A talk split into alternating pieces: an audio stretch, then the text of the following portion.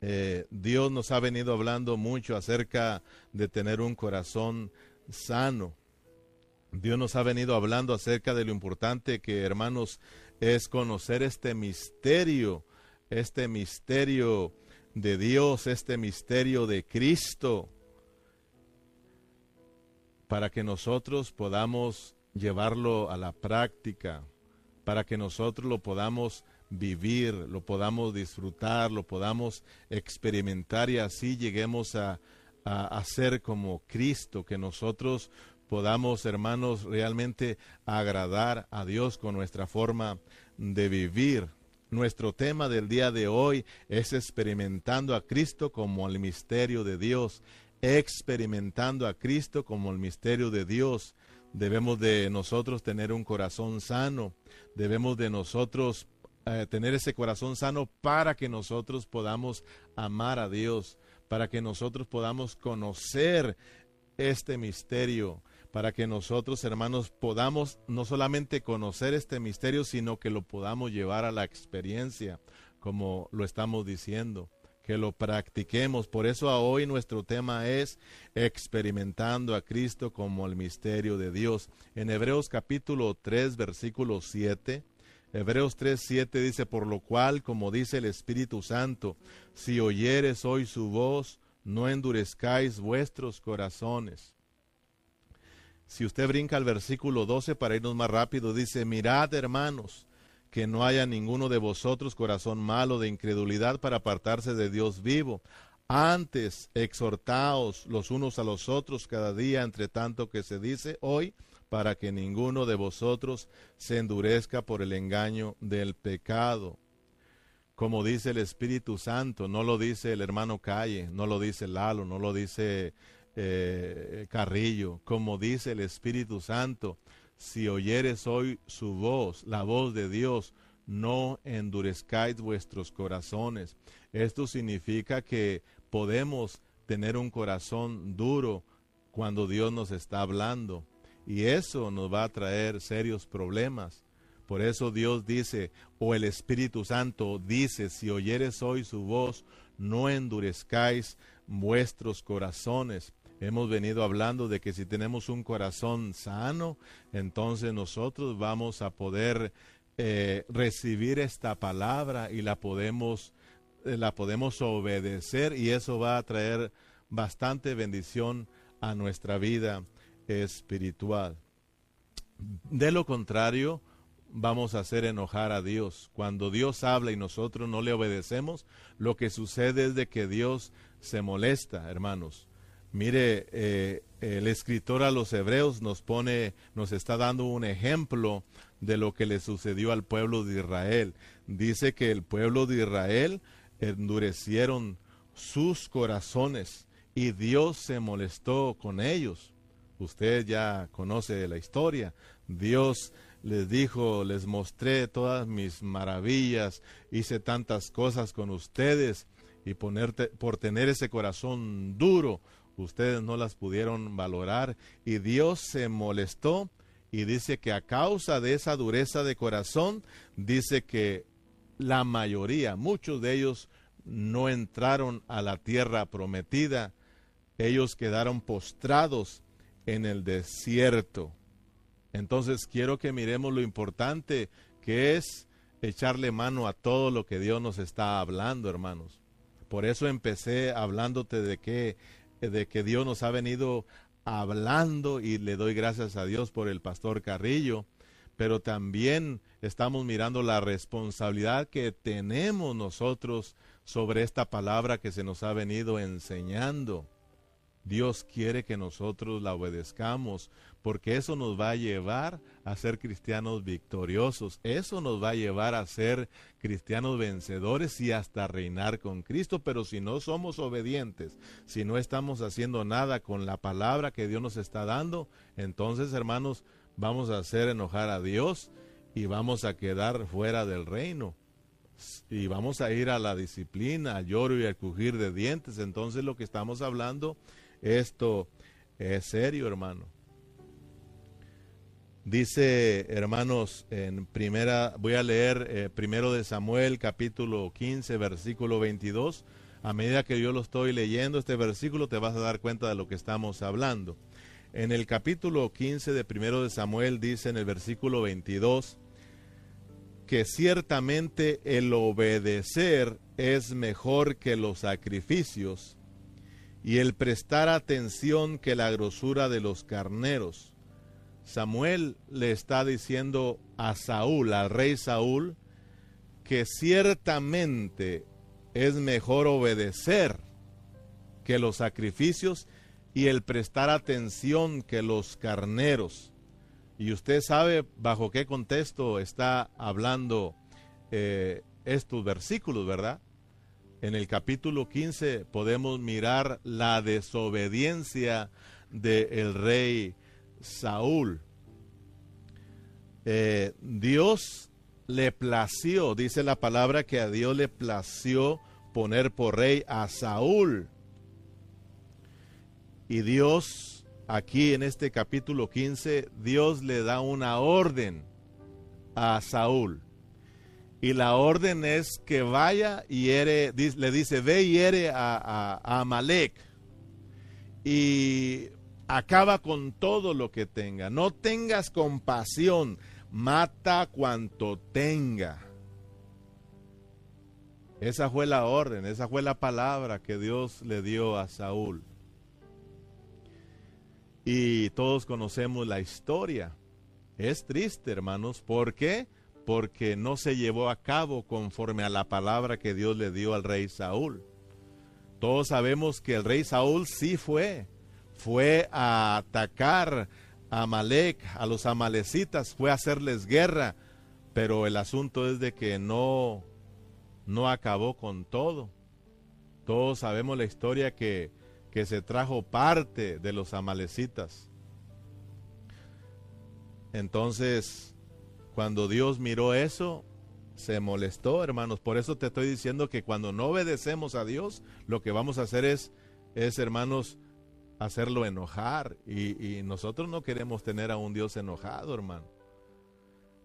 Entonces, ¿qué pasó? ¿Qué sucedió? ¿Qué fue lo que, que dijo Dios acerca del rey que había puesto? Le dijo a Samuel, ve y habla con Saúl y dile que, que me pesa haberlo puesto por rey, ¿te imaginas? Dile que no solamente me pesa haberlo puesto por rey, sino que ya no será rey jamás. Se le acabó su reinado. Entonces, ¿por qué estoy hablando de esto, hermano? Porque quiero dejarte marcado lo importante que es que es que nosotros seamos obedientes con toda esta palabra que se nos ha venido enseñando. ¿Te das cuenta desde que empezó la pandemia qué nos vino enseñando Dios o ya se nos olvidó? ¿Qué empezó hablándonos Dios? Dios nos empezó hablando acerca de esta palabra profética de los últimos tiempos en que estamos viviendo y de que esta pandemia fue un fue una fue, fue una marca que Dios puso en el mundo entero, hermanos, que estamos ya en los eh, a tiempo de terminar esta era de la gracia y nos empezaron a hablar acerca, hermanos, de las 70 semanas de Daniel para que entendamos la venida de Cristo. Nos empezaron a hablar, hermanos, de las trompetas y nos enseñaron cuatro trompetas.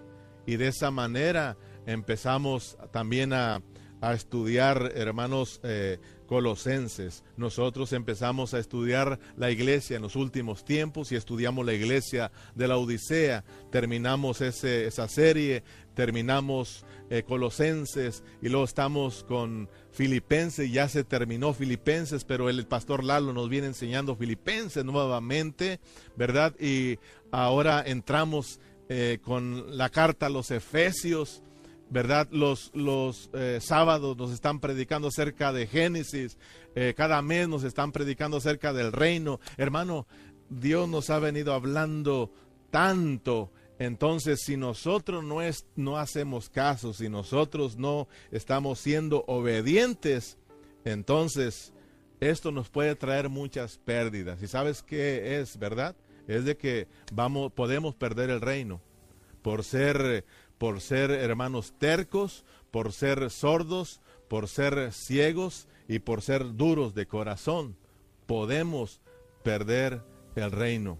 Y en vez del reino, entonces seremos llevados a las tinieblas de afuera, al lloro y al crujir de dientes, a la disciplina. Que Dios nos ayude a que nosotros seamos responsables con esta palabra y la estemos haciendo parte nuestra, hermanos. Mira, algo que yo he experimentado en los años que tengo de, estar estudiando la palabra del Señor eh, es de aplicar cuatro palabras. Y esto no lo dice la palabra, no lo dice Dios, sino que estos son mis experiencias y las quiero compartir para que si te sirven, pues tú las puedas aprovechar. Y si no, pues no te preocupes, no tiene que ver nada con la vida, con la salvación o con el reino. Estas son experiencias mías, que cada vez que yo estudio la palabra, cada vez que abro la Biblia, estoy leyendo ahí, siempre aplico cuatro palabras, cuatro palabras que a mí me han servido para entender la responsabilidad que, que, que tengo con la palabra de Dios. Y estas cuatro palabras son el indicativo, el imperativo, la promesa y la advertencia. Esto yo ya lo he compartido eh, en otras ocasiones, pero las vuelvo a traer a la memoria. Cuatro palabras, cada vez que yo estudio la Biblia, cuatro palabras coloco ahí. Puedo mirar ahí que es el indicativo, el imperativo, la promesa y la advertencia de Dios. Cuando yo abro la Biblia, puedo mirar lo que Dios me está mostrando, puedo mirar el deseo de Dios ¿verdad? El deseo que Dios tiene en su corazón. Dios nos lo muestra a través de su palabra. Eso es lo que indica su palabra, es, es el indicativo, ¿verdad? Pero también cuando acabo de leer eso me doy cuenta que hay un imperativo. Es decir, no solamente Dios nos muestra su voluntad, lo que tenemos que hacer, ¿verdad? El deseo que hay en su corazón, sino que también nos muestra lo que, nos, lo que Él quiere que nosotros hagamos. Es decir, Dios quiere que nosotros seamos obedientes a lo que Él nos ha enseñado. Y entonces viene la tercera palabra que es la promesa.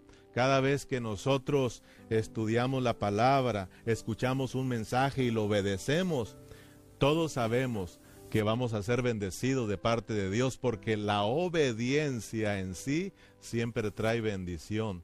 Yo no he mirado a algún siervo de Dios en la escritura que sea obediente, que haya sido obediente y que Dios no lo bendiga. Siempre el obedecer va a traer mucha bendición.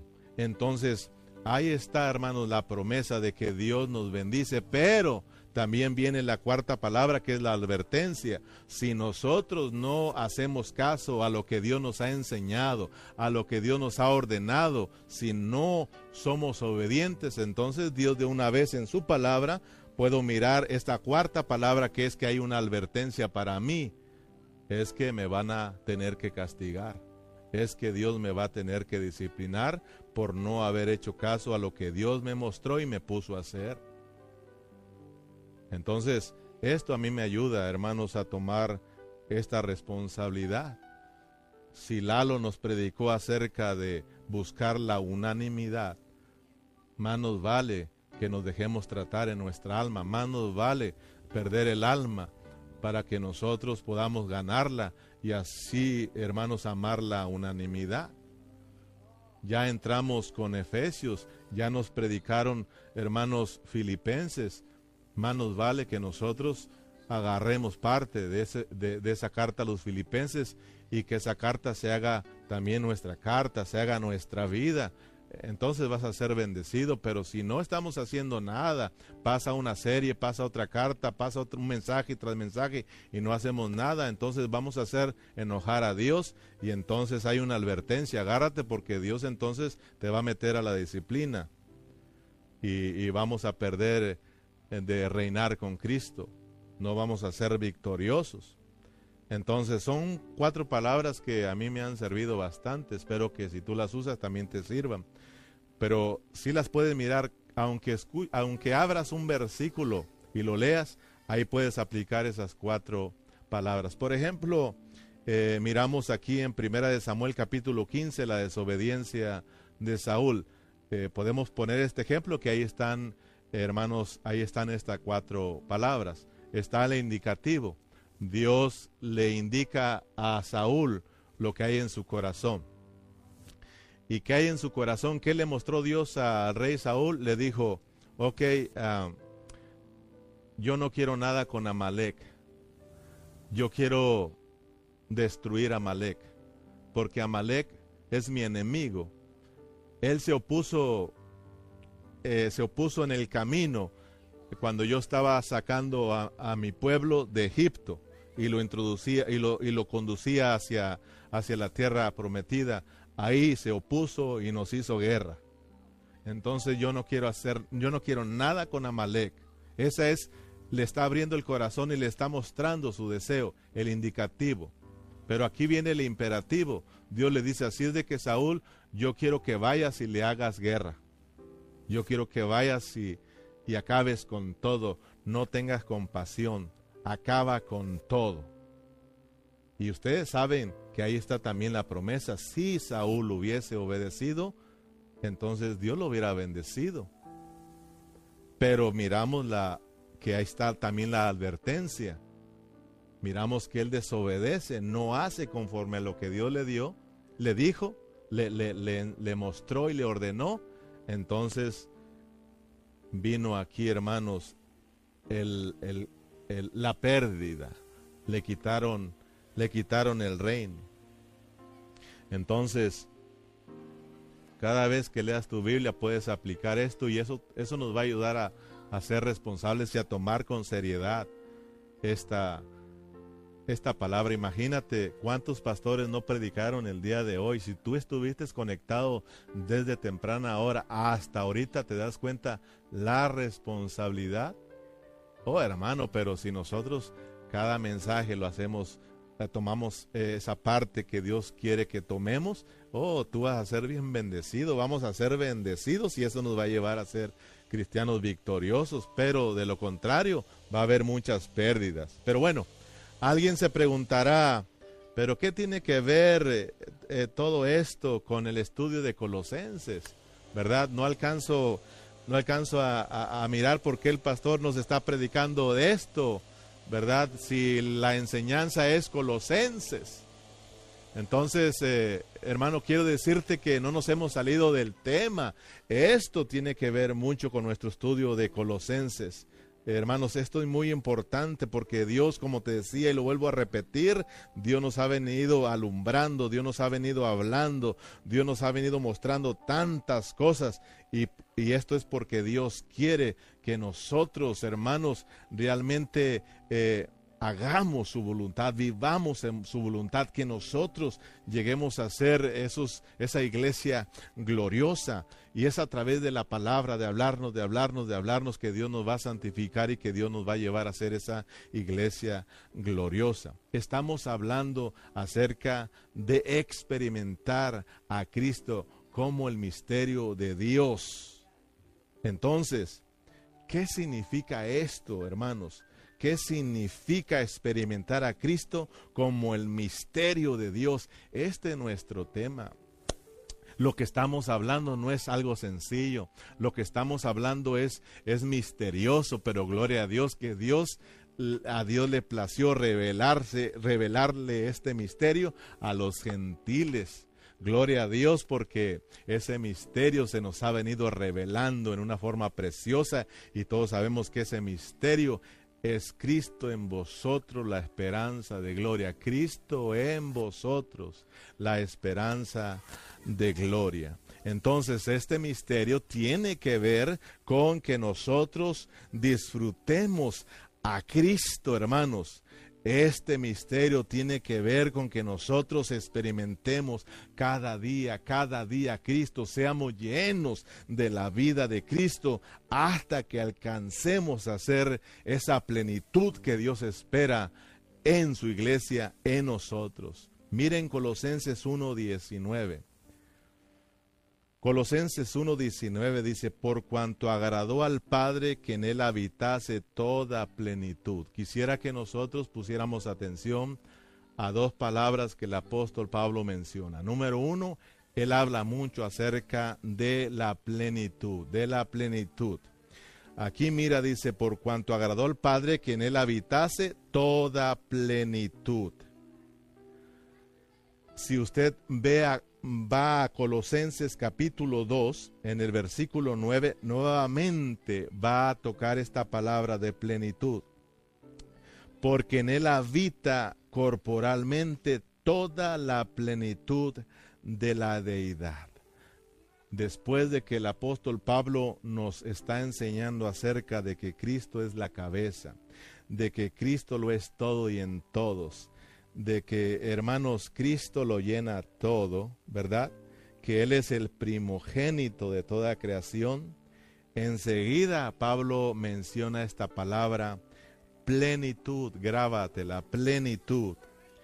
Y luego menciona esta otra segunda palabra en Colosenses capítulo 2 versículo 2. Dice, para que sean consolados sus corazones, unidos en amor, hasta alcanzar todas las riquezas del pleno entendimiento, a fin de conocer el misterio de Dios el Padre y de Cristo, en quienes están escondidos todos los tesoros de la sabiduría y del conocimiento. Aquí Pablo habla la segunda palabra que es tesoros, que es riquezas. Entonces, plenitud y riquezas. Plenitud, riquezas. Son dos asuntos que como cristianos nosotros tenemos que saber eh, diferenciar porque hermanos, no es lo mismo, riquezas y plenitud no es lo mismo. Muchos pastores, cuando predican acerca de riquezas y plenitud, ellos los, las mezclan. O sea que ellos enseñan que es exactamente lo mismo, que cuando Dios habla de riquezas, Dios está hablando de plenitud. Pero nosotros, hermanos, tenemos que, que nosotros eh, saber diferenciar esas dos cosas, riqueza y plenitud. Y gracias a Dios porque si tú no lo entiendes el día de hoy, ya nos encaminaron, ¿verdad? Tú ya estuviste conectado eh, en el primer mensaje a los Efesios y ya nos empezaron a, hablar. Mira qué precioso porque es el mismo hablar de Dios en este ministerio y y no lo estoy hablando porque lo predicó el pastor Carrillo hoy en esta mañana, sino porque lo predicó cuando estaba tocando Colosenses. Y acuérdate que Colosenses y, y, Filipenses pues son, son las cartas gemelas y luego también eh, Gálatas y Efesios son el corazón, hermanos, de, del Evangelio. Entonces, estos es, es el mismo hablar, hermanos en estas cuatro cartas. Por eso Dios nos, Dios nos tiene en estas cuatro cartas. De seguro que vamos a tocar también Gálatas, porque entonces vamos a tocar el corazón de Dios, el corazón de la palabra. Entonces, Él lo compartió y nos habló un poco acerca de la plenitud. Si no alcanzas a captar el día de hoy, lo vas a captar más hacia adelante ahí en la carta a los Efesios, porque lo, lo toca nuevamente el apóstol Pablo. Entonces, te decía, hay predicadores que, que, que dicen que es lo mismo que es lo mismo porque leen en Juan que dice que de su plenitud tomamos todos, ¿verdad? De su plenitud dice que tomamos todos y gracia sobre gracia. Pero claro, claro que, claro que sí, todos participamos de la plenitud, ¿verdad? Eh, todos. Eh, no dice que participamos de sus riquezas, sino que es de su plenitud que nosotros vamos a, participar. Si queremos que alguien participe de la riqueza de Cristo, va a participar de la plenitud que haya en ti, de la plenitud que haya en la iglesia. Entonces estamos hablando misterios, ponga atención porque si no, usted no va a captar este misterio y Dios, Dios eh, le ha placido revelarse a nosotros, hermanos. Entonces, eh, una cosa es riqueza, otra cosa es plenitud. En, pocas palabras, la plenitud es la expresión de las riquezas. Si hay riquezas, hay plenitud. Si hay riquezas, de seguro que va a haber una expresión. Si no hay riquezas, entonces no hay plenitud. ¿Cómo va a haber plenitud? ¿De qué va a haber plenitud si no hay riquezas? Si nosotros llegamos a disfrutar, hermanos, de esa plenitud de Cristo, significa que hay riquezas en nosotros. Significa que le hemos echado mano a esas riquezas de Cristo y entonces nos va a llevar a, hacer la plenitud de Cristo. Dice en Colosenses 2.9, porque en Él habita corporalmente toda la plenitud de la deidad. Prestemos atención. Pablo dice que, en, en Cristo, dice, habita corporalmente toda la plenitud de la deidad. En Cristo estuvo esa plenitud. Entonces, lo que nos quiere enseñar el apóstol Pablo, aquí abajo tenemos al Señor Jesucristo. Allá arriba tenemos al Padre. Cristo como, no como Dios, Cristo como hombre, como hijo de hombre, Él llegó a expresar la plenitud del Padre, porque esa plenitud estuvo en Cristo. Quiere decir que había bastantes riquezas en Cristo para que llegara a ser la plenitud. Es decir, Cristo como el Hijo del Hombre expresó la expresó las riquezas que había en el Padre. Esa es plenitud. La plenitud es la expresión de las riquezas. Que la plenitud habita en Cristo significa que Él llegó a estar lleno de las riquezas de Dios. Por eso llegó a ser la plenitud. Y miramos a un Cristo que no vivió su propia vida. Él vivió la vida de quién? Él vivió la vida del Padre. O sea, de que allá arriba tenemos al Padre como la cabeza. Y aquí miramos a Cristo como cuerpo, ¿verdad? Entonces, este Cristo maravilloso lo que hizo solo es exhibir la vida del Padre, vivir la vida del Padre. Él dice que él hablaba lo que el Padre le, le, decía que tenía que hablar. Él no hacía nada de lo que el Padre no le había puesto a hacer. Imagínate, hermano. Oh, ahí estaban las riquezas, por lo tanto hubo plenitud y hermanos, se pudo mirar esa gran plenitud y es de la que nosotros ahora participamos, de esa plenitud, para que nosotros vayamos captando el hablar del apóstol Pablo.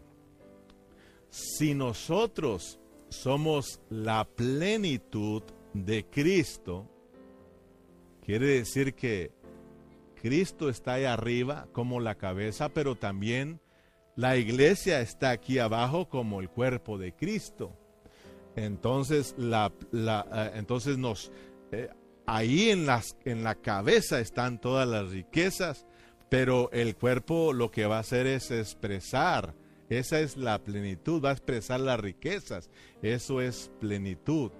En otras palabras, hermanos, nos quiere decir Pablo que como cuerpo de Cristo, nosotros tenemos la responsabilidad de llegar a una meta, de llegar al crecimiento, de llegar hacia la madurez, de llegar en pocas palabras a la estatura del varón perfecto. Eso nos va a llevar a ser la plenitud de Cristo. Por eso nuestro tema es experimentando a Cristo como el misterio de Dios. Cuando nosotros estamos experimentando a Cristo, Cristo se está formando en nosotros, nosotros estamos avanzando nuestro crecimiento, estamos madurando, estamos siendo transformados y cuando lleguemos a la estatura del varón perfecto, entonces vamos a ser la plenitud de Dios. Entonces, esto es, es muy importante para nosotros, hermanos.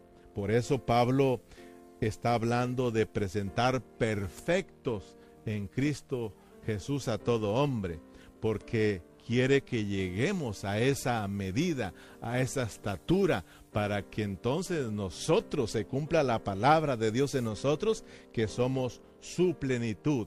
llegamos a ser la expresión de la cabeza, llegamos a expresar realmente las riquezas. Esas riquezas es la plenitud de nosotros, de la iglesia.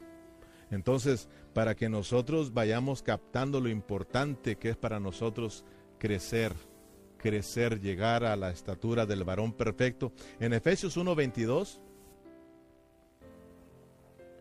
Efesios 1:22, y sometió todas las cosas bajo sus pies y las dio por cabeza sobre todos a la, todas las cosas a la iglesia, la cual es su cuerpo, la plenitud de aquel que todo lo llena en todo. ¿Te das cuenta?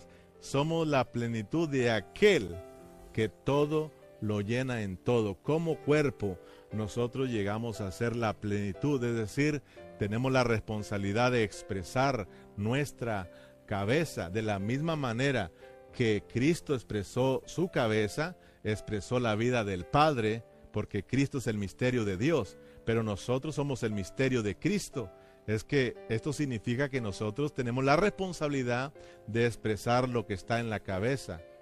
Entonces llegamos a ser la plenitud de Cristo. Mire, en Efesios 3:8.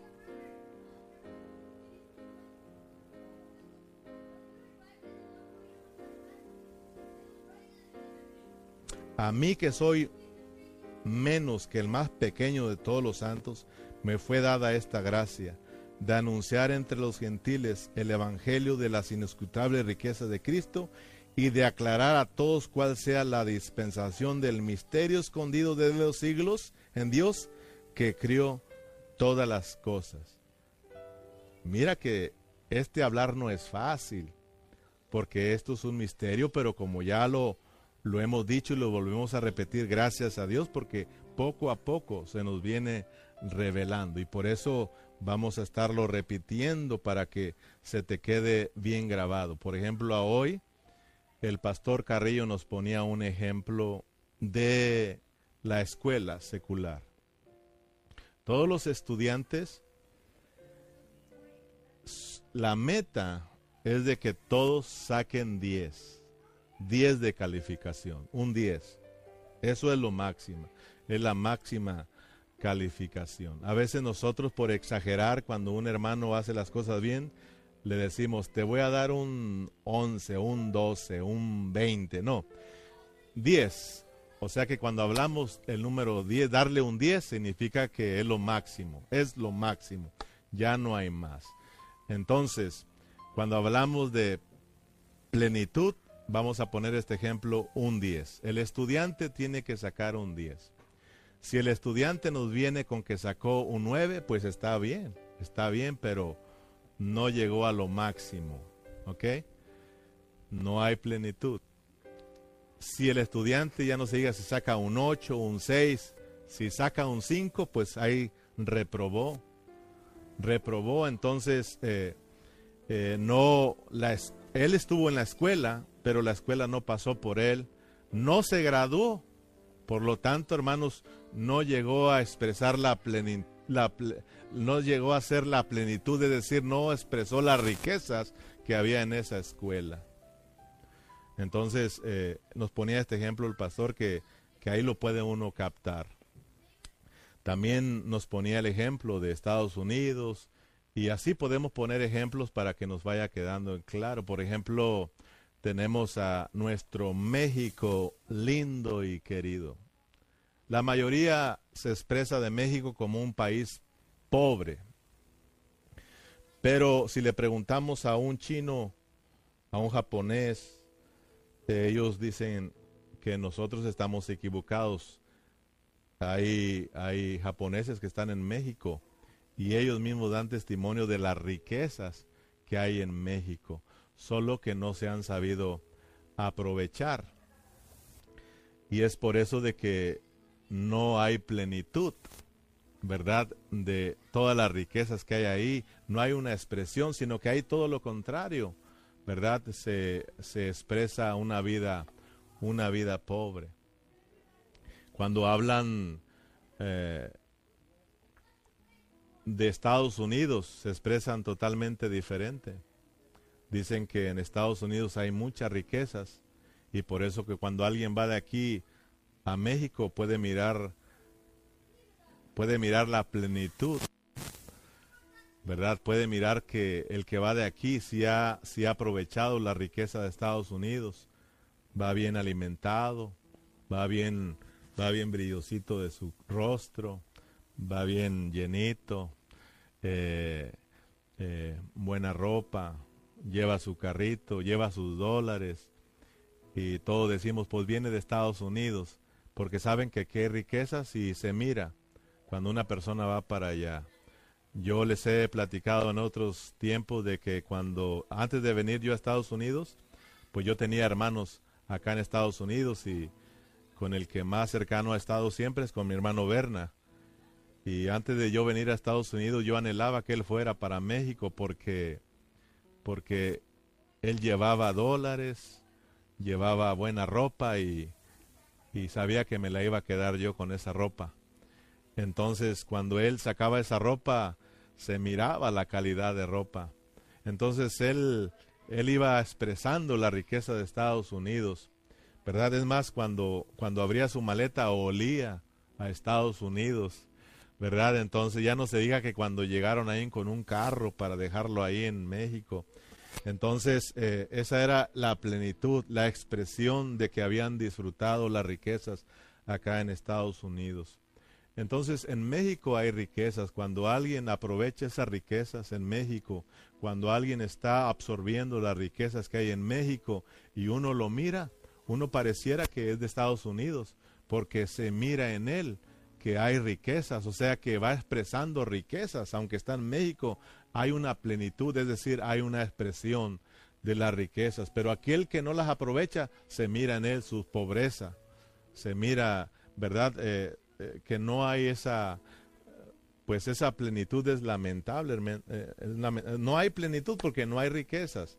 La plenitud, en pocas palabras, es, es es, alcanzar lo máximo. Por eso estamos hablando de que nosotros tenemos que llegar a la estatura. Hay una estatura marcada ya en la Biblia. ¿Cuál es nuestra estatura marcada? Dice la palabra que hasta que todos lleguemos a la estatura del varón perfecto que es Cristo.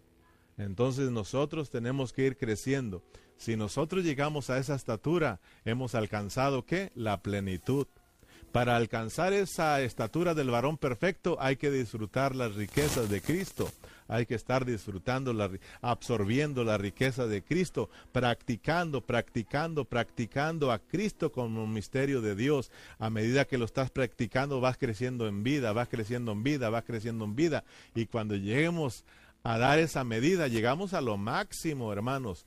Llegamos a estar llenos, completos, llegamos a la perfección y entonces ahí es cuando se cumple la palabra, la palabra que llegamos a ser la plenitud, la plenitud de Cristo. Es cuando Cristo es exhibido, es cuando Cristo es expresado en cada uno de nosotros. Entonces lo que queremos dejar bien marcado para terminar en esta tarde es de que nosotros somos el cuerpo de Cristo.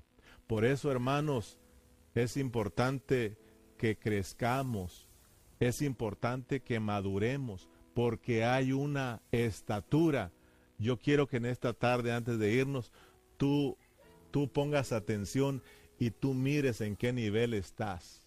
Porque yo no creo que estés en el mismo nivel de, que, de cuando tú recibiste a Cristo.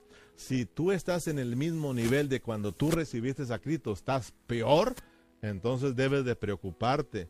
Porque con los años ya tenemos que estar creciendo, que no nos vaya a pasar a lo, lo, que le pasó a los corintios. Pablo decía que eran niños en Cristo Jesús.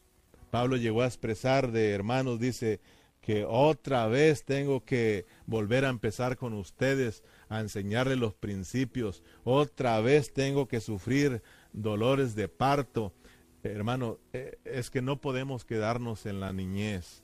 Nosotros tenemos que mirar que hay una meta, hay una estatura y nosotros tenemos que, que, anhelar llegar a esa estatura porque, porque somos la plenitud de Dios. El cuerpo de Cristo es la plenitud de Dios.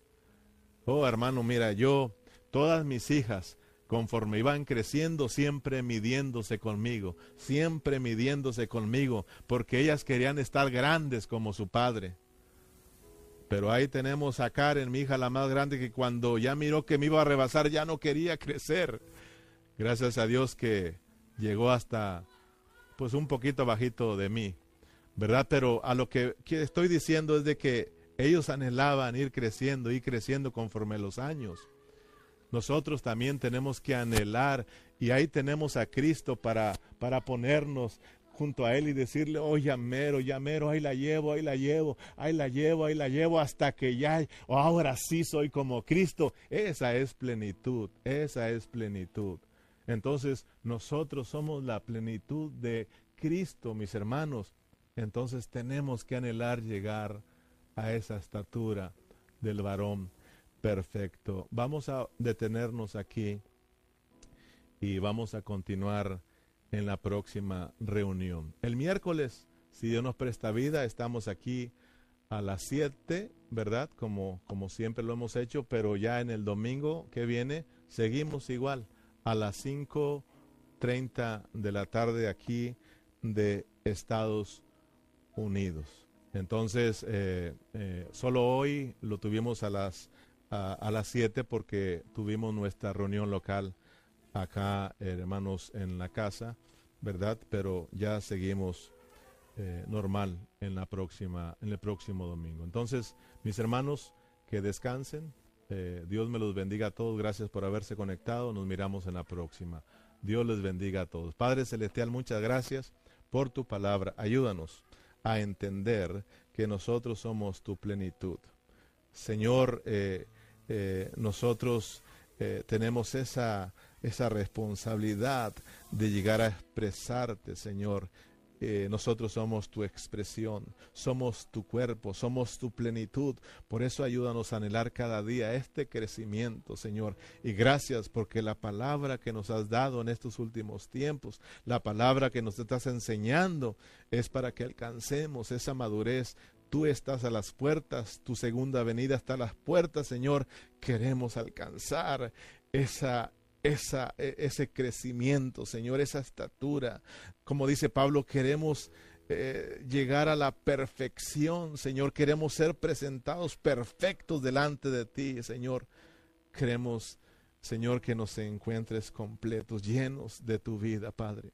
Muchas gracias, bendigo a mis hermanos, gracias por todos aquellos que siempre están conectados, bendícelos grandemente, Señor, y que todos juntos anhelemos este crecimiento en vida. A ti sea la gloria por siempre. Amén y amén. Hasta la próxima.